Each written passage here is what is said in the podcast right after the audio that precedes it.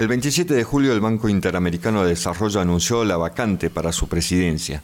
A partir de ese momento y durante 45 días los gobernadores del BID pudieron proponer sus candidaturas para que las elecciones se realicen de manera virtual los días 12 y 13 de septiembre.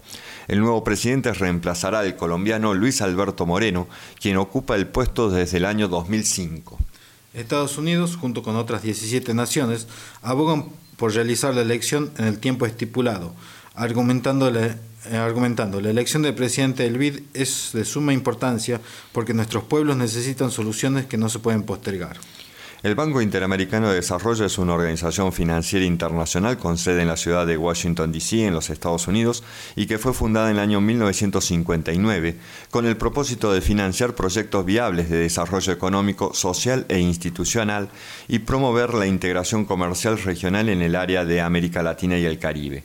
Es la institución financiera de desarrollo regional más grande de este tipo y, su origen se remonta a la Confederación Interamericana de 1890. El grupo BID está compuesto por el BID, el BID Invest y el BID Lab. El BID ha trabajado con gobiernos durante 60 años. El BID Invest colabora con el sector privado y el BID Lab experimenta formas innovadoras de impulsar un crecimiento más inclusivo. Es así que el BID ha tenido un papel histórico desde su fundación.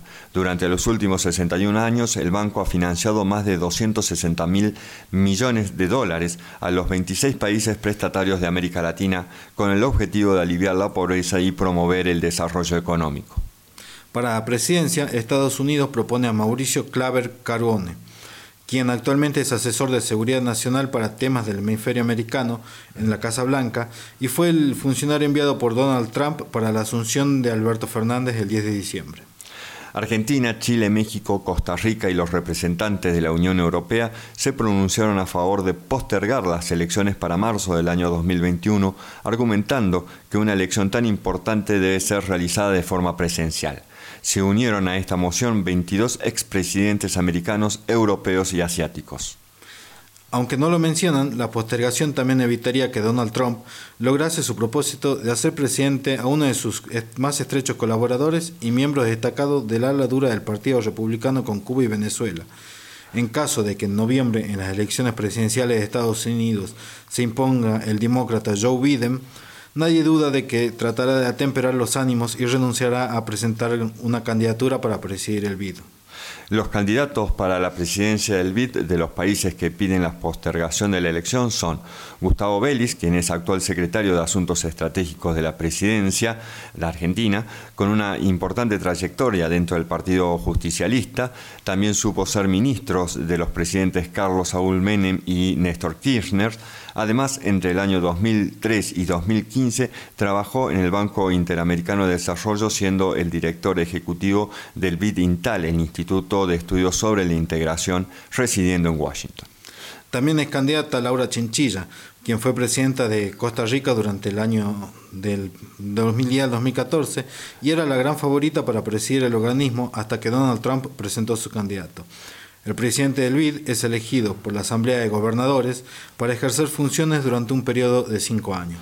He de destacar en este sentido que aunque no está escrito de extradición, que en los organismos internacionales la presidencia fuese dictada de esta manera. El presidente del Fondo Monetario Internacional sea un europeo, el presidente del Banco Mundial sea un norteamericano y el presidente del Banco Interamericano de Desarrollo caiga justamente en la figura de un latinoamericano.